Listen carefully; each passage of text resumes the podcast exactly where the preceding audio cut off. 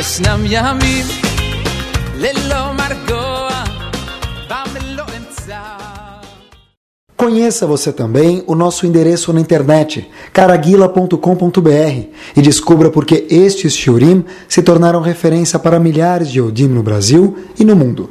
Torah Sound, aproximando a Torá de você de forma autêntica e agradável. Fique agora com mais um shiur do Rabino Caraguila. Bom, vamos lá. Boa noite. A gente vai, Bezerra Hashem, hoje à noite, falar sobre um assunto que ele é importante, porque sempre para falar de um assunto, pelo menos quem fala, tem que achar que ele é muito importante para passar para os outros. E Bezerra Hashem, como a gente faz em todo o shiur, a gente vai ver algumas eh, ramificações práticas desse assunto. É uma mitzvah, uma das 613 mitzvot. A gente sabe que dentro da Torá algumas mitzvot positivas e algumas negativas. As positivas tem 248 mitzvot positivas que Hashem fala para a gente faça. Dentro dessas mitzvot, existe algumas em especial que ficam no pedestal. Uma delas é a mitzvah que a gente vai falar hoje, Bezerra Hashem. A gente começa por aqui. Haviam dois irmãos, Yaakov e Esav. Irmãos gêmeos, apesar que não tinham nada a ver, talvez muitos dos irmãos gêmeos não têm nada a ver, mas eram dois irmãos gêmeos. Aparentemente, fisicamente eles não eram iguais, não, na, na, parte física eles não eram iguais, e na parte emocional a gente sabe também que não eram iguais. Rivka, que era a mãe deles, sempre protegia quem? Yaakov. E ela começou a planejar como fazer para Yaakov receber a Bechorá, a primogenitura. Como ela, como ela vai fazer para ele receber? Porque na verdade Esav foi o que nasceu primeiro. Por alguns segundos ele ganhou. Então ele ficava sempre falando como eu posso fazer para o meu filho Yaakov receber a Bechorá primogenitura. Apesar que Esav era o Bechor. Por outro lado, Yitzhak estava torcendo para que time? O time de Esav. Então Rivka torcia para o time de Yaakov. E Yitzhak, que era o marido de Rivka, torcia para o time de Esav, que era o irmão de Yaakov. Só para a gente entender quem era Esav, para a gente não achar que Esav era uma, uma pessoa assim não delicada, uma pessoa não boa. Esav, apesar que ele não era um tzadik, mas quantas imaot tiveram no povo? Quantas Quatro. matriarcas tiver, houveram? Quatro. Sarah, Rivka, Rachel e. Quantos avot houveram no povo? Três. Três. Avraham, Yitzhak e Yaakov. Tem um erro aqui, não tem? Porque se tem quatro matriarcas, deveriam haver patriarcas. Quatro patriarcas. Então, para que vocês saibam que Esav também deveria ser um dos avós. Só que ele perdeu. Então, igual tem quatro matriarcas, deveriam haver quatro patriarcas, e Esav deveria ser um dos patriarcas. Só para a gente entender um pouquinho o que, que era Esav. Esav era um gigante. Logo antes de receber a Bechorá, e agora na verdade o tudo ou nada, Yitzhak vai entregar a Bechorá para Yaakov ou Esav, Yitzhak chega e fala o seguinte, olha, eu vou entregar a Bechorá, essa Bechorá que é primogenitura, ele inclui o quê? Inclui as brachot do Alamazé desse mundo, inclui também o trabalho no Betamigdash, o trabalho, o trabalho no Mishkan, o trabalho no Betamigdash. Quem vai ganhar a brachá? Yitzhak fala, olha, antes de dar brachá para qualquer um, Yitzhak tinha escolhido Yaakov, eu tenho um pré-requisito. Qual o pré-requisito que Yitzhak, o tzadik, vai pedir? Uma gincana. Se Yitzhak fosse fazer uma gincana, fazer um pedido, o que ele vai pedir? Provavelmente deveria pedir, olha, eu quero saber que você, meu filho, Yaakov, ou Isav, ele tinha pedido para Isav, faça um jejum, talvez. Ou sabem qual que é o maior pereg do Teilim? Kuf. Sempre que vai dividir o Teilim, não fala, olha, esse não, esse daqui é um... Né? Então, talvez, Yitzhak deveria falar para falar Isav, olha, Isav, eu quero te dar a primogenitura Bechorá, mas, olha, uma condição, faz 12 vezes o pereg Kuf para ver se você é uma pessoa que é perseverante, mas Yitzhak não faz nada, nenhum pedido desse. Logo antes de Yitzhak entregar a Bechorá, para Esav ele fala o seguinte: Por favor, me traz um steak bem passado. Quê? Sim, me traz uma carne bem passada. Como assim? Ah, não, e, e deixa o molho de lado, porque se não ficar gostoso eu como separado. E se eu quiser, eu coloco o molho, coloco o molho em cima.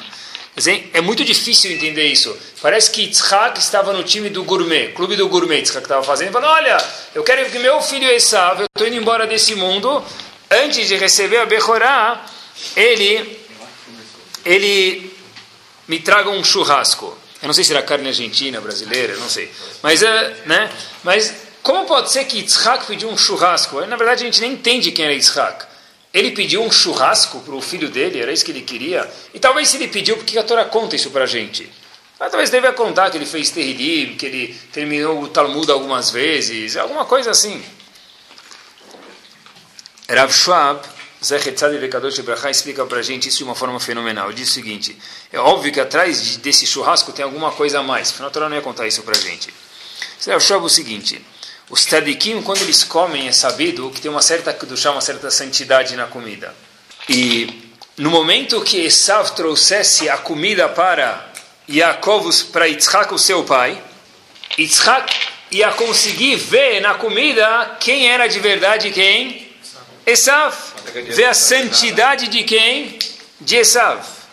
Mas que do ia ter nessa comida? Que santidade teria essa comida especial? Uma santidade diferente. Porque quem mandou Esav trazer um churrasco? Yitzhak. E quando o pai manda, quando o filho manda o pai, quando o pai manda o filho, melhor dizendo, fazer alguma coisa, isso se transforma numa mitzvah. Qual mitzvah? Que Buda vai respeitar o pai e a mãe.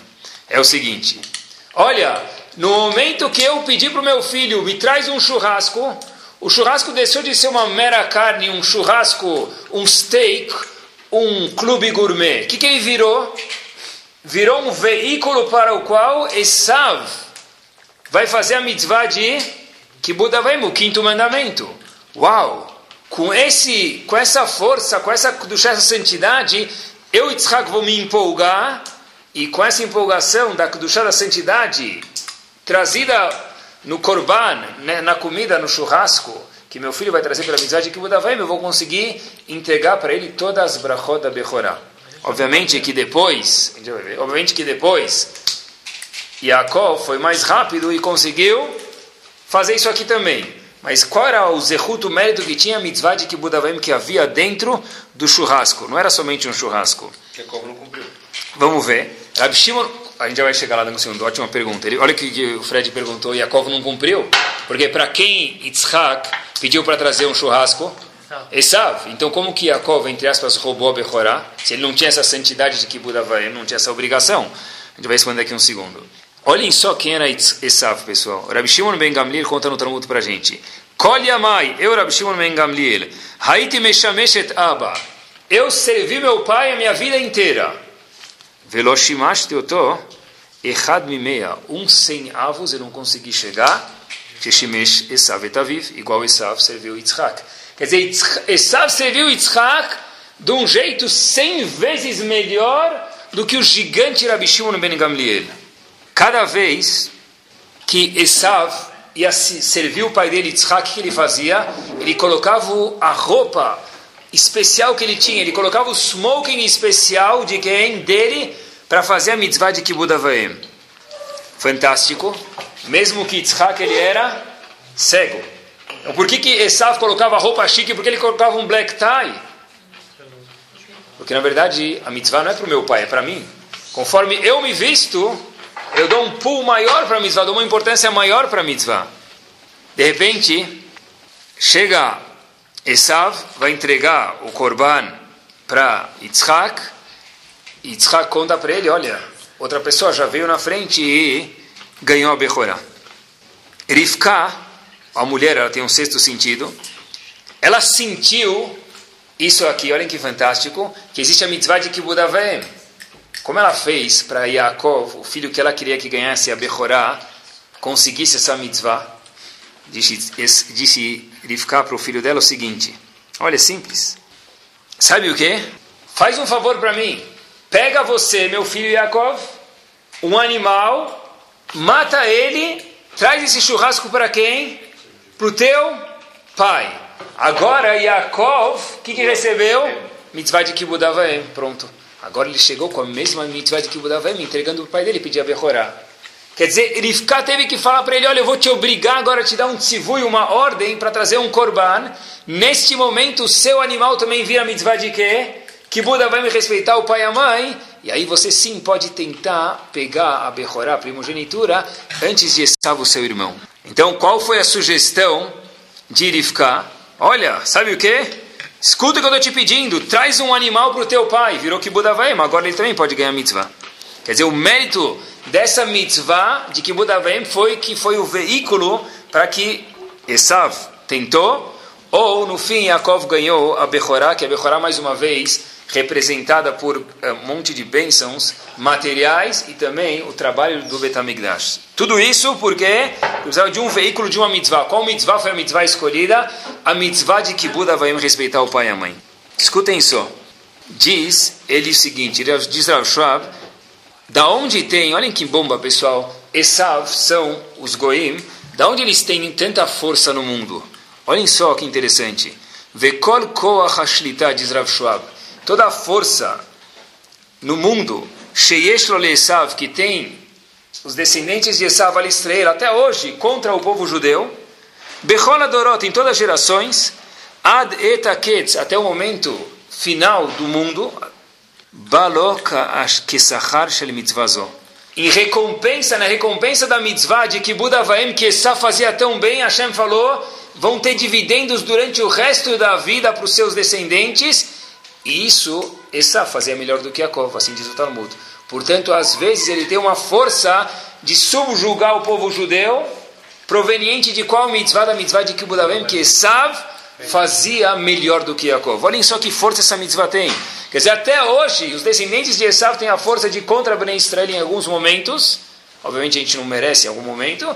Eles têm a força de ficar mais forte do que a gente, por quê? pela mitzvah, herança de Kibud Avaim Kesav, o antepassado deles tinha. Rashob conta que ele escutou do Raveruha Mimir o seguinte: as roupas do Esav, olhem que interessante, tinham um cheiro do quê? Gan Eden, assim traz Rashi para a gente no Kumash. Cada vez que Esav ia respeitar o pai dele, ele colocava um atirei especial. Essa roupa tinha o cheiro do Gan Eden. Por que justo tinha o cheiro do Gan Eden? Olhem que fantástico, olhem que fantástico. O mundo, quando Adam Arishon foi criado, era um mini Gan Eden, era um Gan Eden. Adam Arishon nasceu aonde? No Gan Eden. Até que deu um tilt, deu um curto-circuito. Quando deu curto-circuito? Quando Adam Arishon pecou. Aí ele foi expulso do Gan Eden. O mundo caiu de nível. Epa, quem eram os pais de Adam Arishon? Deus. Ele não tinha pai e mãe. Não tinha um pai e mãe biológico. Em outras palavras, todo mundo foi prejudicado com o pecado de Adam Arishon. Que mitzvah que não foi prejudicada? A única que não foi prejudicada? Que Buda vai. Por que não foi prejudicado? Porque no momento que ele fez o pecado de Adam, de Het, do, do Etzadat que ele comeu, tudo menos maçã, ele comeu a fruta proibida, a única mitzvah que não vigorava qual era?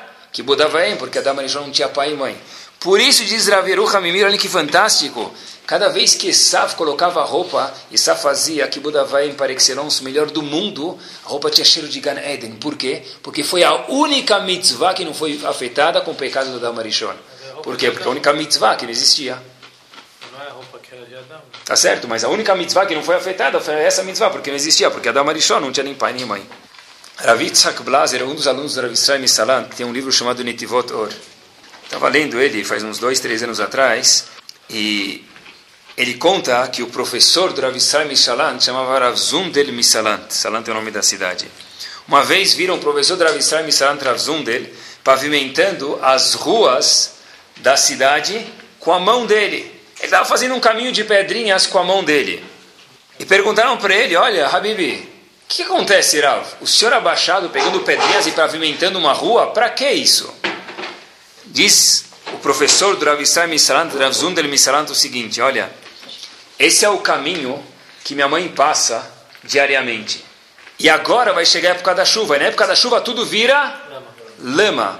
Por isso, nada melhor do que eu abaixar, gastar algumas horas por dia e colocar pedrinhas para minha mãe não pisar na lama. Pessoal, cá entre nós, se a gente visse alguém colocando pedrinhas em campos do Jordão para não ter lama, para a mãe ou para o pai, não pisarem na lama, o que a gente ia falar? Coitado. Alti louco, ela majnun. Está louco, está pavimentando a rua. Tá bom, vai pisar um pouco de lama. Por isso que esse foi o professor do Rav Israel Misalant. Ele entendeu o quanto era que Buda e falou, como assim, para minha mãe? Claro, eu vou pavimentar a rua. Isso isso não era um milésimo do que era Esav. A gente não tem nem ideia de quem era Esav. E por isso, diz Rabiru Hamimir, que até hoje os Goim ganham juros do que? Do que Buda Vaem Esav fazia. Houve um Talmud gigante em Israel, chamado Dayan, ele era Dayan Weiss, ele era o Dayan de Yerushalayim, ele tem um livro de perguntas e respostas chamado Minchat Yitzhak. Lá, ele, não nesse livro, mas ele, o, Dayan Weiss, ele escreve uma aprovação para um outro livro. Ele conta o seguinte, que essa pessoa, o autor desse livro, onde qual Minchat Yitzhak escreveu uma aprovação para ele, é uma pessoa que emana luz, uma pessoa que tem muita santidade. Perguntaram para ele, Rav, por que, que, ele, que, que ele tem de santidade? Diz Rav Weiss, Yitzhak Weiss, o seguinte, o autor desse livro, quando criança, revezava turno para cuidar do avô dele. E um dia, quando era o dia do autor desse livro, cuidar do avô dele, antigamente se estudava com uma vela, e ele estava segurando a vela para o avô poder se arrumar, e o avô começou a estudar. Só que a vela de parafina pinga, e toda criança já viu, adulto também, que às vezes se a parafina pinga errada, o que acontece? Queima o dedo. Esse autor desse livro, quando criança, a parafina caiu no dedo dele, e a reação normal de uma criança quando cai parafina no dedo é pelo menos gritar. Se ele for tzadik, não apagar a vela, mas pelo menos gritar. O autor desse livro viu que o avô dele estava estudando Torá, ele segurou a vela, não gritou e não mexeu a, não mexeu a vela para que o avô nem percebesse que isso aconteceu. Por isso, diz, disse o Minchat Yitzhak, olha, esse menino que hoje virou o autor desse livro, é uma pessoa que emana, que transmite, que mostra para a gente que do chá. Eu vi uma história que havia um, Rebbe Hassidico que ficou 13 anos sem comer matzah shruya. Os ashkenazim chamam isso de gebroch. Em Halab chamam de gebroch. Matzah shruya é matzah molhada. Tem, tem pessoas que têm o costume de não molhar matzah. É um costume que alguns têm. É uma humra, um rigor, é um costume importante para quem tem, tem que ser mantido. A gente não pode, todo costume dentro de Ben Israel, é proibido a gente mesalzer ele de forma nenhuma. Quem não tem esse costume não precisa fazer, mas quem tem, de fato, precisa tomar muito cuidado com quem faz, precisa manter ele. Uma vez, esse Rav, depois de 13 anos sem comer gebroch, é essa matzah shuré, essa maçã molhada, para quem não tem esse costume de molhar, caiu um pedaço de matzá na sopa. Ele estava na casa da mãe dele comendo, caiu um pedaço de matzá na sopa. E obviamente quando a matzá cai na sopa, ela fica o quê? Molhada. Pronto, tá vendo? Já aprendeu uma palavra nova. Gebroch. O Rav, esse continuou comendo a sopa. Disseram aos alunos para ele, ei, caiu na sopa, molhou, molhou, virou matzá shurya, e não pode comer. Fantasticamente, fantasticamente falando, disse o Rebbe para os alunos o seguinte: não molhar a matzá é uma humra. Para quem tem esse costume, é obrigado a manter. É uma humra, um rigor. Que Buda Vaem é o que? Obrigação. Espera aí. Se eu não comer matzá agora que caiu na sopa, naquele momento, minha mãe não vai entender. Que Buda Vaem é obrigação. Não molhar matzá é rigor. Qual a pergunta? Certeza que eu tenho que comer a, a sopa. Cada caso é um caso, mas entendam quanto vale Buda Vaem. Mais um passo adiante. Buda Vaem é uma das mitzvot que trazem, está escrito na Torá e qualquer criança sabe isso. Talvez até porteiro de prédio em Genópolis talvez saiba isso também. Que Buda Vaem traz Arihut Yamim, vida longa. Epa, Arihut Yamim, é verdade? Última página do tratado de Masechet Hulin. O Mara conta para a gente o seguinte: havia um filho que subiu no segundo andar fazer uma mitzvah. O pai mandou para ele: Olha, vai fazer uma mitzvah para mim. O filho subiu, descendo, só que não tinha elevador na época, ele pegou a escada e foi descer. Ele escorregou a escada, caiu, pá, e foi embora desse mundo. Pergunta o Talmud: Epa, só um segundo. Eu estudei na Torá que quem cumpre que Buda Vaem vai ter o quê?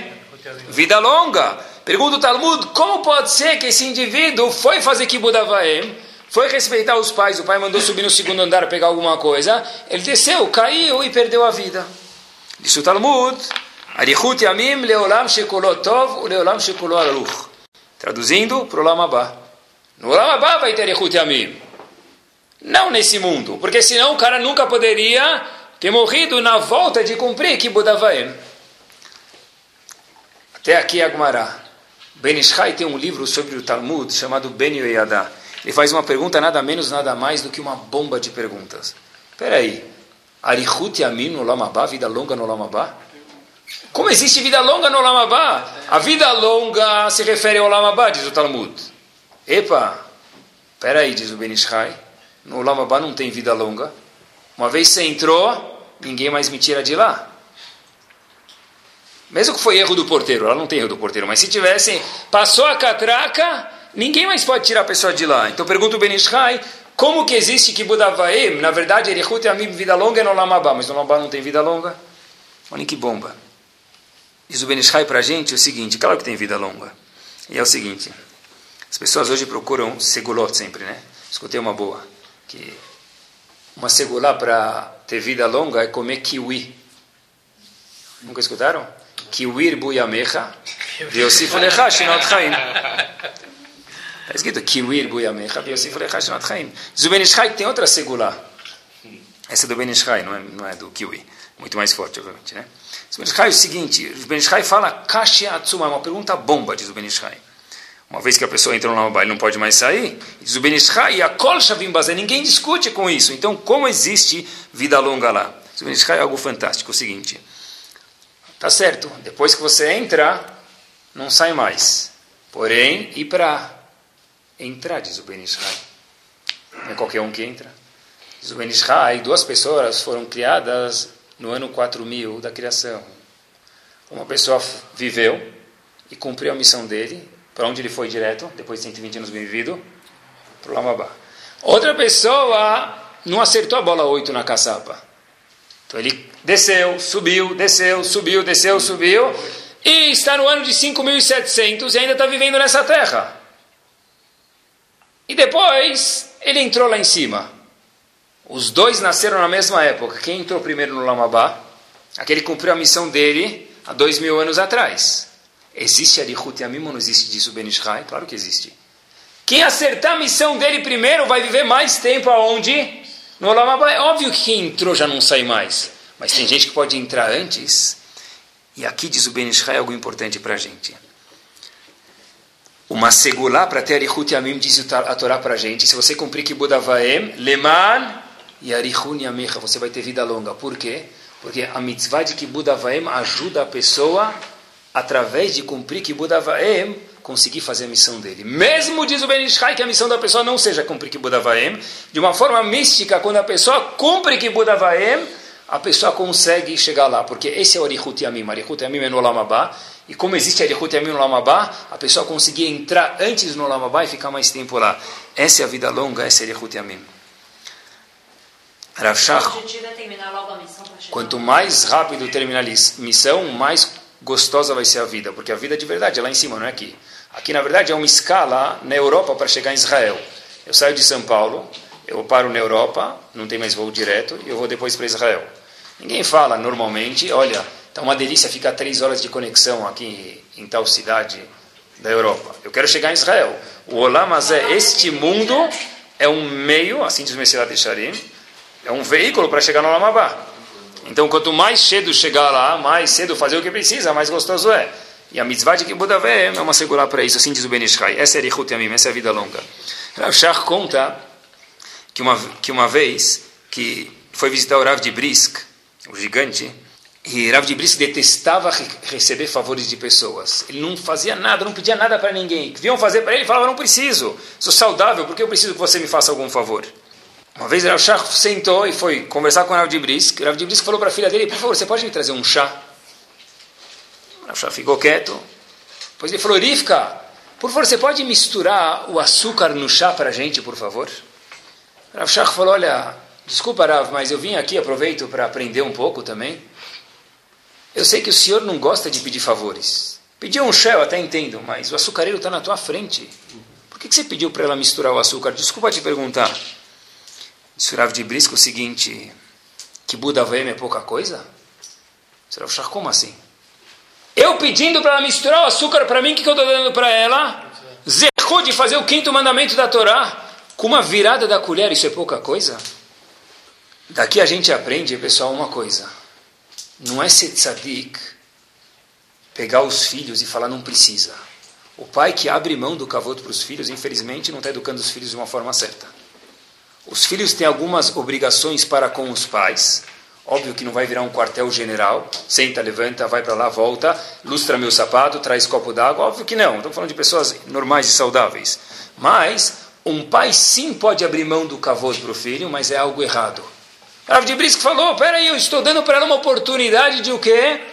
De poder fazer a mitzvah de Kibbutz E mais do que isso ainda, quando se diz de Kibbutz um pai que algumas leis ele sim requer dos filhos, ou uma mãe que algumas leis sim requer do filho, a gente vai mencionar Bezat Hashem, está mostrando que existe dentro da casa uma coisa chamada, difícil de encontrar isso na rua, hierarquia. Existe pai, existe mãe, existe filho. Mas por que eu não posso e você pode? Porque quando você virar pai, você vira mãe, você vai entender. Filho não é igual a pai e mãe. Quem falou que os filhos vão ser igual aos pais? Direitos. Ah, algum tempo atrás é direta já. Jânio Quadros. Hoje ainda é assim. Quantas vezes os filhos, os pais falam, ah, mas o que eu falo para o meu filho? Por que eu posso sair e não pode? Sabe qual é a resposta? Porque você é pai e ele é filho. That's it. Põe ele no lugar dele. Não, mas precisa responder. Claro que precisa. Olha, tem idade para tudo. Você é pai. Eu sou pai. Você é filho. That's it. Acabou. Não é fazer um quartel-general, claro que não, tem que ter muito carinho, mas limites não vai contra carinho. Óbvio que um pai e uma mãe nunca devem deixar os filhos sentarem na mesa, na cadeira fixa deles na mesa de Shabbat. Tem a mesa de jantar, aqui senta o pai, aqui senta a mãe. Não, não pode sentar aqui. Como pode sentar aqui? No momento que você libera tudo, perdeu o conceito de hierarquia, e essa hierarquia, diz a Torá, é obrigado que existe dentro de uma casa, para que funcione de uma forma saudável. Óbvio que tem que falar de uma forma saudável e gostosa. Né? Aqui, pessoal, não é ser tzadik falar manishi. Deixa passar, não tem problema. Não, peraí, aqui é a cadeira do Abba, aqui é a cadeira da Ima. Senta na outra cadeira, mas eu quero. Não, na, aqui na mesa tem a cadeira do Abba da Ima. Essa cadeira é Kadosh. Ninguém senta aqui. Ou a cadeira do Rav na sinagoga, alguém senta? Mas por que vai sentar na cadeira do pai e da mãe? Isso para que eles aprendam. Por exemplo, os faradim têm o costume que o filho beija a mão do pai. Por que, que tem que abrir mão desse costume? Por quê? Ah, mas quer dizer que amanhã ele vai lustrar meu sapato? É, não é 8 ou 80, mas o que é costume tem que ser mantido. Não, não, porque eu acho que não precisa, eu, eu abro mão. Não existe abrir mão. Abrir mão é mecalqueira, estragar o que Buda vai. Porque amanhã teu filho vai falar, ah, eu sou igual ao meu pai, qual a diferença? Isso não é gostar dos filhos. Isso é não gostar deles de verdade. Perguntaram uma vez para o de Brisk o seguinte: uma pessoa chegou para o de Brisk, pessoal, e olha até onde vai. Tem alahá para tudo. Olha, meus pais, disse a pessoa, estão doentes. Só que eles moram em outro lugar. E eu quero saber se eu preciso visitar meus pais ou não. O de Brisk, qual a sua pergunta? Fala, olha, no Shulchan Aruch está escrito que quando tem um custo para cumprir a mitzvah de Kibbutz Avayim, quem tem que pagar pelo custo? Tudo está escrito na Torá. Shulchan Aruch, o pai que paga. O filho não tem que pagar pelo custo do Kibbutz Avayim, a não ser que o, o pai é uma pessoa paupérrima. Mas num caso, Baruch Hashem, normal, quem tem que pagar pela mitzvah de Kibbutz Avayim é quem?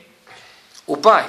Então perguntou esse senhor Reuven para o Rav de Brisk, olha, será que eu preciso visitar meus pais ou não? Porque meu pai não vai pagar pela passagem e eu não preciso pagar.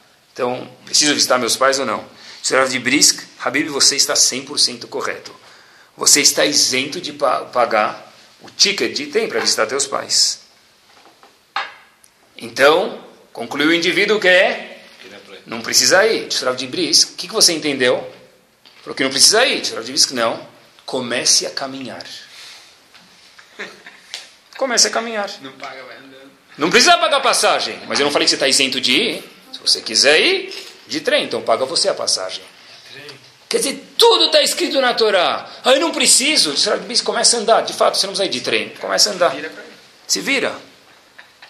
A única forma, Bezrat Hashem, com tefilá, fora tefilá, de garantir, entre aspas, que nossos filhos vão cumprir a mitzvah de Kibbutz Avaim, pessoal, uma outra coisa que é importante a gente lembrar, é olhar como nós fazemos que Buda vem com os nossos pais.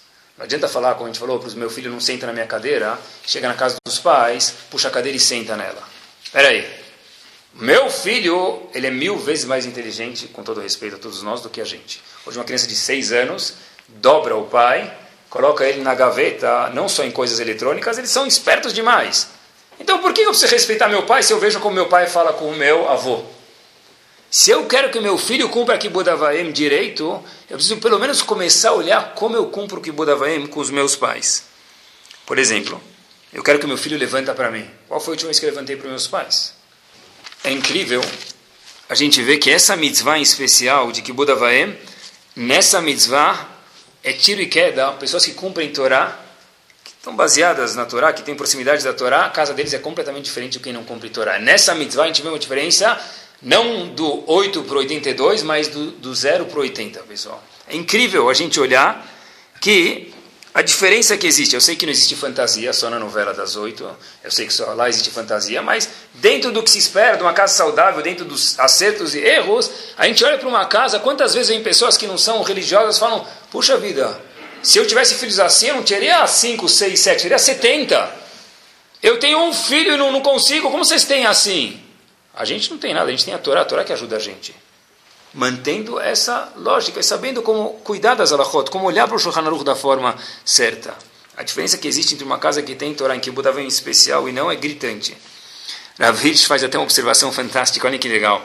Avram Avinu fez um pacto no Sefer Bereshit com quem? Avshalom. Avimelech, desculpem. Avram Avinu fez um pacto com Avimelech, Melech Gerar. Qual era o pacto? Abraão Avinu falou para ele: Eu prometo para você que tanto eu quanto meus netos não vão fazer mal a nenhum descendente seu. Ravish faz uma observação fantástica, nunca tinha pensado nisso. Diz Ravish: Espera aí, que tipo de pacto é esse? Avimelech devia ser, ter sido gentil e falado o quê? Tá bom? Eu também prometo que eu e meus filhos não vão fazer nada para os seus descendentes. Por que, que na verdade Abraão falou eu prometo e Avimelech ficou quieto? Será Virsha algo bomba. Na verdade, Avimelech queria prometer, mas ele não podia. Porque ele sabia que os filhos dele não iam escutar ele. Avram Avinu sabia que os filhos iam escutar ele. Então ele falou, eu prometo porque eu sei que eu posso confiar nos meus filhos. Em contrapartida, Avimelech Hazito falou, eu sei que hoje eu sou pai, daqui meia hora meu filho vai chegar e falar, e aí velho? Então eu não posso pedir nada para ele. Por isso que Avimelech não prometeu nada de volta para Avram Avinu. Olhem que bomba de resposta assim diz Ravish. O Razonish tinha um minyan em casa. Todo dia de manhã, um rezar shacharit na casa dele. A mãe dele vinha participar do minyan. Óbvio que ela não é contada, porque mulher não é contada para o minyan. Mas ela ficava no Ezrat Nashim, pequenininho que tinha na casa dela. A mãe dele queria vir rezar com o filho, com o minyan do filho em casa. O Razonish, pessoas que rezaram no minyan contaram isso, já quando tinha uma idade muito, muito avançada, foi visto arrastando as pernas, não levantando as pernas, porque ele já estava muito de idade, carregando o stender, a mesinha, para a mãe dele poder apoiar o Sidur. Vocês falavam, Rav, para que isso? Deixa a gente levar. Ele falou, como? Você quer tirar a minha oportunidade de fazer que Buda Vaem? Isso é que Buda Vaem, pessoal. É isso mesmo. E daí que tu não está um pouco confortável? É uma mitzvah, é o quinto mandamento. Porque essa mitzvah justa é um dos dez mandamentos. A gente for olhar, não sei se tem alguma outra mitzvah que é um dos dez mandamentos, fora que são fundamentos de fé. Anochi Hashem Elokecha, são um fundamento de fé. Cumpra o Shabbat. Shabbat. Shabbat, talvez. Mas não tem nenhum outro mandamento, uma mitzvah muito assim específica. Los é não. Então, não, faça isso, mas uma mitzvah a ser, não tem quase. Ainda tem outro problema também, que Kibbutz Avim é quinto mandamento. E a gente sabe que as tábuas da lei são divididas em dois lados. Os primeiros cinco é Ben Adam, Lamakom, entre o homem e Hashem. Tenha fé em Hashem, não faça vodazara, etc e tal do sexto ao décimo são mitzvot entre o homem e o próximo, não mata, não rouba, etc. E tal. Por que, que Buda vai meia quinta está no lado do homem para Hashem? É o homem com o pai, com a mãe. Devia estar na sexta, sétima, oitava, não na décima, não na quinta mitzvah. Tem um dos comentaristas no Humash, chamado Meshech Chokhmah, ele fala o seguinte: A nossa Torá, mais do que qualquer outro livro e qualquer outra religião do mundo, Leavdil, obviamente, depende de uma coisa chamada hierarquia e depende de uma coisa também chamada Messorá, transmissão. Porque na verdade, o que é a nossa Torá? Moshe Rabbeinu me contou, eu e Yoshua escutei, passei para os Ekenim, chegou para Arbe Akiva, para Betilele, Bet Shammai e para a gente.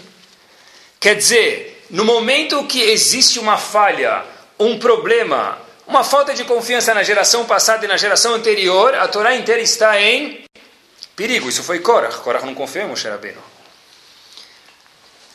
Por isso diz a Torá para a gente o seguinte: respeita teu pai e tua mãe. Por quê? Porque se você não respeitar o teu pai e tua mãe, não tem tradição, não tem Torá. Por isso que Hashem falou, essa mitzvah tem que fazer parte dos dez mandamentos, porque é uma base, não é uma mitzvah, é uma base da fé do Yehudi. E onde aparece a mitzvah de Kibbutz Avim na Torá? Está escrito, Ish imove aviv tiral, vet betotai tishmoru. Respeita o teu pai e tua mãe e cumpra o que também? Shabbat. Por que não falou, respeita teu pai e tua mãe e jejua Yom Kippur? O que tem a ver Shabbat com Kibbutz Avim? Está no mesmo passuco, no mesmo verso.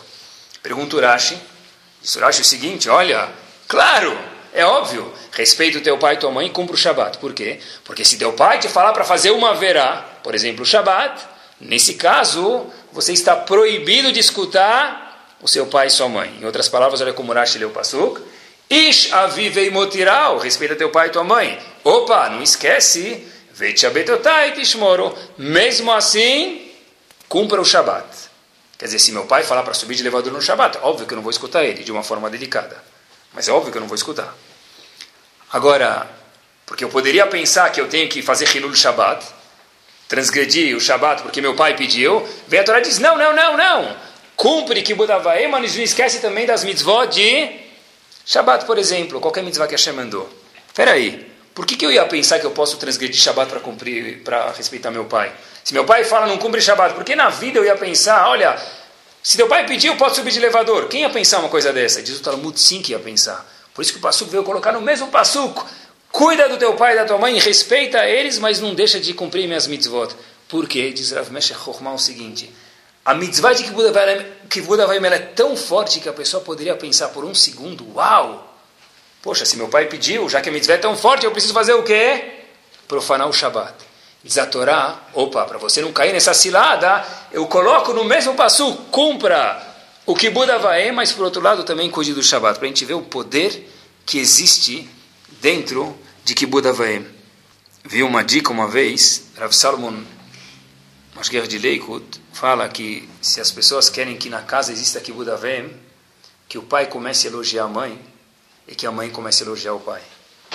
Porque quando um filho vê, olha quem é minha mãe, Puxa, olha quanto meu pai elogia ela. Olha quem é meu pai, olha quanto minha mãe elogia ele. Uau! A coisa mais natural do mundo vai ser que se eles são importantes, eu vou respeitar eles.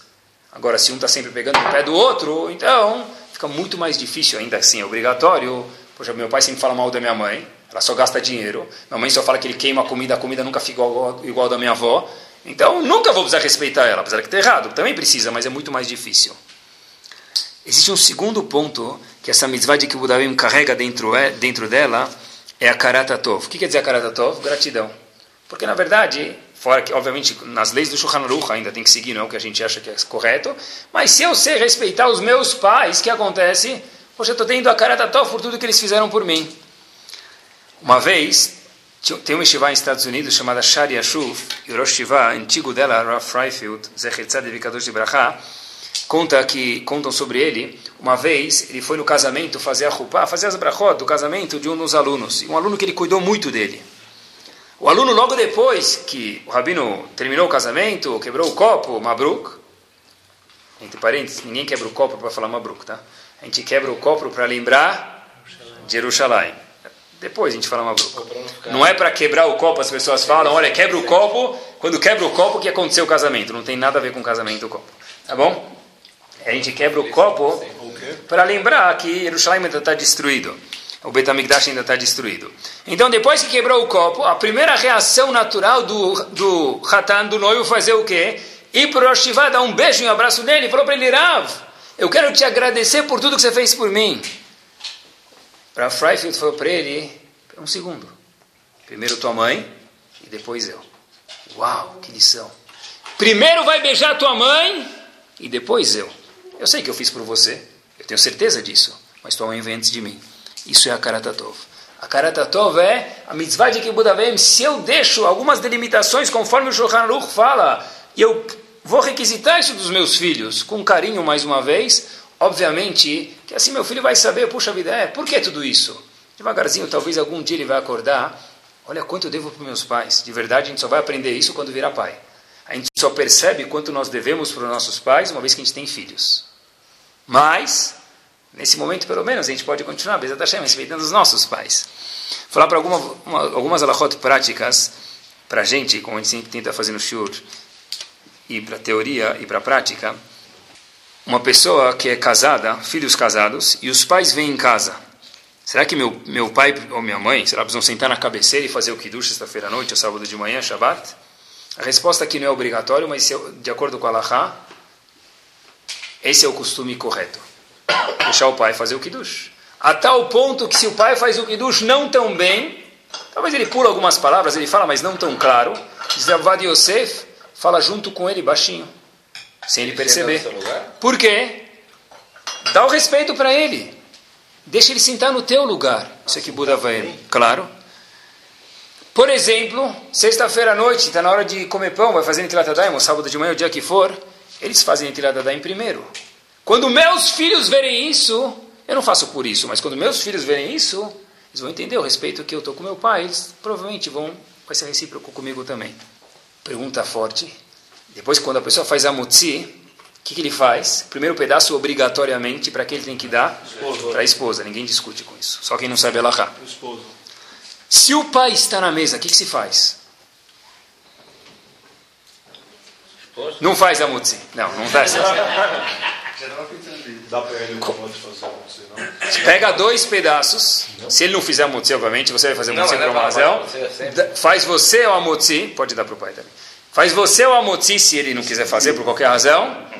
Pega dois pedaços, corta um, dois, dá os dois para o pai e para a esposa ao mesmo tempo. Pronto. E a mãe? E a mãe? A mãe dá três pedaços, tem razão. Pai, mãe, esposa, tem razão. Tá bom? Calma. Outra lahá de que corta dois pedaços, põe no prato, eles passam. Isso tudo é lahá lemacê, pessoal. Outra coisa é proibido, diz o Hanaruch para a gente, falar para os pais. É proibido discutir com os pais, isso é óbvio. Mas é proibido falar para os pais, oh, é verdade, pai ou mãe, você tem razão. Por quê? Diz. No momento que eu falo para minha mãe, ela tem razão. Para meu pai, ele tem razão, quer dizer o quê? Agora sim, agora sim. Poxa, ainda bem que você falou que eu tenho razão, senão não era. É assur, que Buda vai violar um quinto mandamento, alguém chegar para o pai ou para a mãe e falar, não concordo com você. Ou falar para ele, puxa, nessa você tem razão. Quer dizer o que? Todo o resto não vale nada? Pergunta bomba é: e se meu pai não foi gentil comigo? Meu pai não foi legal comigo. Eu também tenho mitzvah de Kibbutz Avaim. Minha mãe não foi gentil comigo. Eu também tenho mitzvah de Kibbutz Avaim. Por exemplo, uma pergunta que aparece na Lahá: eles me entregaram para adoção. Eu fui morar agora no Zimbábue. Eu voltei no aeroporto de Amsterdã e por acaso encontrei eles. Tem mitzvah de Kibbutz Avaim? As leis vigoram exatamente igual. Talvez é muito mais difícil, a recompensa vai ser muito maior, mas o Shulchan Aruch não abre brecha nenhuma se o pai entregou o filho para adoção ou não. E pai adotivo? Pai adotivo, as leis eh, tem que se cuidar. As leis não são não são a mesma obrigação do que um pai e filho biológico, mas existem as leis de respeito e o filho o correto é que o filho tem as mesmas leis do que um pai biológico por Akaratov, que a gente está falando agora, gratidão. E se um pai não cumpre Torá? Meu pai não cumpre Torá, minha mãe não cumpre Torá, diz o sujeito. A obrigação de que Buda vai é exatamente igual, não muda nada. As pessoas falam, oh, meu pai não cumpre Torá, minha mãe não cumpre Torá. Então, ele tira o chapéu fala, Azar é teu, você precisa cumprir, eu não. Diz o Shulchan Aruch, sorte é sua porque você também precisa cumprir, ele também, você também é sorte, não é azar. É mitzvah de que Buda vai, na verdade é vida longa. É o quinto mandamento, Habibi. Todos estão obrigados igual, seja que o pai cumpre Torá ou não que, que é Kibud Aveim? Alguns exemplos que o Shulchan traz. Dar carona para os pais é o quinto mandamento. Se teu pai já é um pouco mais de idade, ele fala, olha, você me ajuda a colocar a malha. Ou mesmo que ele não te fala, você vê que enroscou a mão dele lá dentro. Tá difícil. Vestir a malha, tirar a malha dele, é que Buda mitzvat asedeoraita, quinto mandamento. Levantar para os pais, os faradim tem que levantar cada vez que o pai passa, a não ser que o pai fala não precisa. E acho que Nazir precisa levantar uma vez por de manhã e uma vez à noite. Isso que Buda vai. Isso é Isav. Na verdade, é um milésimo, Rabi Shimon Gamliel falou. Isso, mas é isso é o que está escrito, pessoal. Isso aqui Buda vem, malachot práticas. Olhem que curioso. Um pai que é diabético, por exemplo, ou ele fuma muito e faz mal para ele, para qualquer um faz mal fumar, ele pede um chocolate. O filho precisa dar um chocolate, um cigarro para o pai? Aqui já tem machloket, tem duas opiniões. Uma opinião diz, curiosidade só, que precisa dar. Outra opinião fala que não, porque fala, faz mal. Por outro lado, aqui Buda vai, então existe uma certa discussão. Mas em todo caso, ainda assim, só para a gente saber até onde vão as alahot, e tudo está escrito. Todos os casos estão bem específicos escritos. Pode colocar, por exemplo, pergunta que aparece na alahá, um pai ou uma mãe num asilo? Cada caso é um caso, mas se for necessário, para o Shalom Bait, por exemplo, a mãe não consegue ver com a sogra, ou o marido com o sogro, o que for, então, nesse caso pode, mas cada caso é um caso. A regra é que sim pode, mas visando o bem deles, etc e tal, mas se for com carinho, etc e tal, sim pode. Tem, cada caso tem que ser consultado um Rav, obviamente, porque cada caso é um caso específico. Se os pais pedem para o filho não fazer uma mitzvah, ou para ele fazer uma verá. Vou dar um exemplo para você, já escutei muitas vezes. Meu pai pediu para eu nunca falar com tal pessoa. Meu pai está brigado com tal pessoa, minha mãe está brigada com tal pessoa, pediu para nunca falar com ela. Será que eu preciso, eu posso escutar ela ou não? Será que eu preciso escutar meus pais e não falar com ele ou não? Diz o Shulchan é proibido. Porque não falar com alguma pessoa é surdeoraita. Se eu odiar uma pessoa é proibição da Torá. Então, a de que Buda não é mais forte do que Hashem, então eu não posso fazer uma verá para respeitar os meus pais. Obviamente que tudo isso tem que ser feito de um jeito delicado, na frente dos pais, mas ainda assim, não tem nenhuma brecha para que a pessoa possa fazer uma verá, Shabbat, Kashrut, para os pais. Isso não existe brecha. E a gente tem que ajudar nossos filhos a cumprir que Buda vai. Rav Moshe Feinstein faz a seguinte questão. Eu preciso educar meus filhos. Às vezes precisa, precisa bater neles.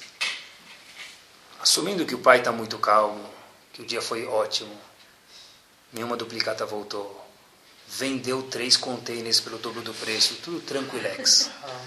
A cozinheira veio, a congeleira veio, ela não demorou, o freezer está estocado, tudo deu certo, a mãe está tranquilex, com a limonada, relax.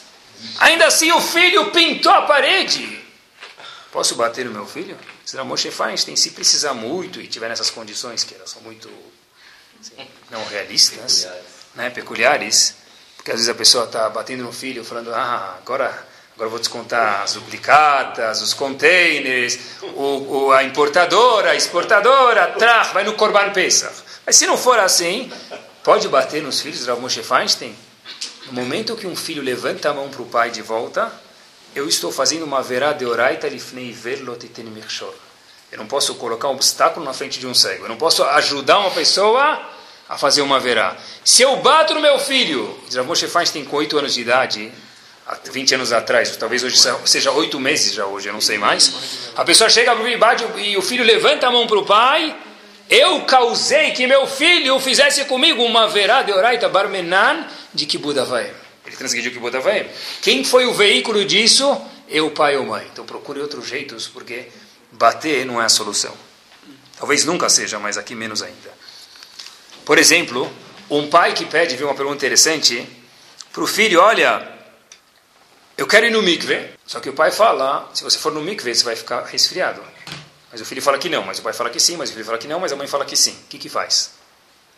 É a história antiga que o Rebbe contou para a gente lá atrás. E no mikve, uma, para um homem, é uma humra, é bonito, é bom. Que Buda vai é mitzvah se deoraita, quinto mandamento. Qual a pergunta? Quem vem antes? Trazia uns posquim, certeza que é obrigado a escutar a mãe. Obviamente que a mãe também tem que ser gentil e às vezes entender que se o filho quer ir, às vezes também não fazer disso um, um tsunami, mas ainda assim. Outra pergunta questionaram, os filhos falam, eu quero que você venha em tal sinagoga. E o filho fala, quando eu vou na sinagoga, parece que eu estou no mercado municipal, não dá para escutar nada. Escuta tudo menos o Hazan. Só que o pai fala, eu quero que você venha nessa sinagoga. Tudo isso tem que ser feito com delicadeza. Qual é a lahá? Escrito nos posquim, nos legisladores, olha, para fazer uma verá não precisa escutar os pais. Ir numa sinagoga que se conversa e conversar é a verá. Nesse caso não precisa escutar os pais. Tudo está previsto nos, para ser nossa, mínimos detalhes, dentro do Shulchan Aruch, dentro do Zaharonim, é só perguntar. Vocês não lembram dos mínimos detalhes? Terminando, está escrito, por exemplo, que um filho nem, de, nem sem querer não pode machucar os pais. O que acontece se o pai estava andando na praia, passeando e entrou uma farpa no pé do pai? O Shulchan fala, olha, é bom você procurar 200 vezes alguém que está perto. Se não tiver ninguém que sabe tirar, obviamente assumindo que você sabe tirar, não vai fazer um buraco no pé do pai sem tirar o, a farpa, né? Então, se não tiver ninguém que sabe tirar e está doendo muito para o pai, em última instância tira. Por quê? Eu quero ajudar meu pai, mas ajudando teu pai, mesmo sem querer, vai sair um pingo de sangue. É grave demais. Até onde vai a Lahá de Kibuda vai? E como que faz, de fato, terminando, para fazer Kibuda vai? Poxa vida, Abraham Shulevitz traz uma dica para gente. É o seguinte. Injeção é a mesma coisa. O pai não pode dar injeção nunca. O filho nunca pode dar injeção no pai, a não ser que não tenha outra possibilidade, não tem mais nenhum médico e mais nada, no deserto talvez. E como que faz para fazer que Buda vai, pessoal? Rav Chaim Shmulevitz fala, mesmo que os pais fizeram coisa errada, se é que for o caso, procure dentro do pai e da mãe alguma amida boa. E todo mundo tem uma amida boa. Todo mundo tem. E já que todo mundo tem, então procura nisso e foca nisso e respeita eles. O Shelakadosh traz uma dica que ele fala que os pais às vezes fazem isso, e com isso a gente termina, sem querer, mas diz o Shlakadosh que ele não concorda com isso. O Shlakadosh falou o seguinte, será que eu tenho que ajudar meus filhos a casarem monetariamente? Raui lebanav, leio o que ele fala, laui leaviv, liten lebanav que Os pais, obviamente, têm que ajudar os filhos a casar monetariamente. Mamon Rav, quanto eles têm, que fia cortar, quanto ele tem. Não está falando quanto ele não tem para fingir que ele tem, não está escrito isso, quanto ele sim tem. Lassot Shidur Hagun, para que ele tenha um Shidur ou Lashon, local Basra próprio. Porém, diz o mesmo Shlakadosh, existe algo errado que acontece, sem querer. Um pai, quando fica de idade, ele vai e fala: Olha, eu trabalhei pelos meus filhos, quero ajudar meus filhos também. E eu vou doar os meu, meus bens para os meus filhos e eles vão cuidar de mim. Diz o Shlakadosh, deu três palavras dele. Vezé Shtut Gadol. Isso é uma besteira grande. Por quê? Não tem que cuidar dos filhos? Tem que. Mas não doar seus dinheiros em vida para eles. Por quê? O Teva, a natureza, é que o pai goste muito mais do filho do que o filho gosta do pai. Existe até um provérbio que diz Avechad mefarnesa sarabanim beava. Um pai sustenta dez filhos com carinho, com vontade, com alegria. Aval, a sarabanim, mesmo dez filhos, não sustenta um pai, porque, porque eles são ruins? Não, Deus me livre. Mas essa é a natureza do homem. Então disse o Shlakadosh Habibi, respeita teus filhos, ajuda eles, ajuda eles a casar, põe eles para trabalhar, tudo que você puder, claro que a gente tem para você e para eles. Mas não faça shtut gadola, besteira grande, de doar em vida seus bens para ele. Por quê? Porque sem querer, o que vai acontecer é o quê? Que a pessoa vai acabar ficando sem nada, dependendo dos filhos, como a gente conhece a história do mundo que foi assim. E da onde vem isso? Se essa é a natureza, da onde vem a natureza da Torá? De que ponto da Torá vem a natureza? Olhem que bárbaro. Adam Arishon. Todas as midot que a gente tem foram criadas no começo do mundo com Adam Arishon. Adam Arishon tinha tudo menos pai. Ele tinha filhos? Tinha. Então Adam Arishon podia ter um amor aos filhos, isso a gente teve. Mas Adam Arishon não tinha pais. Então por isso que ele não teve o amor tão grande para os pais quando ele tinha os filhos. Porque Adam Arishon não tinha pai e mãe. Daqui diz o Shlakadosh, cuidado, ajuda os filhos, mas não pare na mão deles, porque sem querer vai acontecer de você, pai ou mãe, com boas intenções, ficar numa festa chamada Shtut Gadol. Que Bezat Hashem, a gente possa cumprir esse quinto mandamento, que Buda Vaem, por isso que ele está o quinto mandamento, porque Ben Adam Lamakom, uma pessoa que não tem que Buda Vaem, não tem Messorá, não tem tradição, não tem também Torá, não tem nada na casa dele. Bezat Hashem, a gente vê a diferença que existe gritante, pessoas que têm Torá e pessoas que não têm, que a gente possa fazer parte daqueles que cumprem Torá, Tearichut Yamim no Olam Abba, e também Bracha e Yamim no Olam Azeh. Amém. Torá Sound, desde 2001, aproximando a Torá dos Yehudim e de você.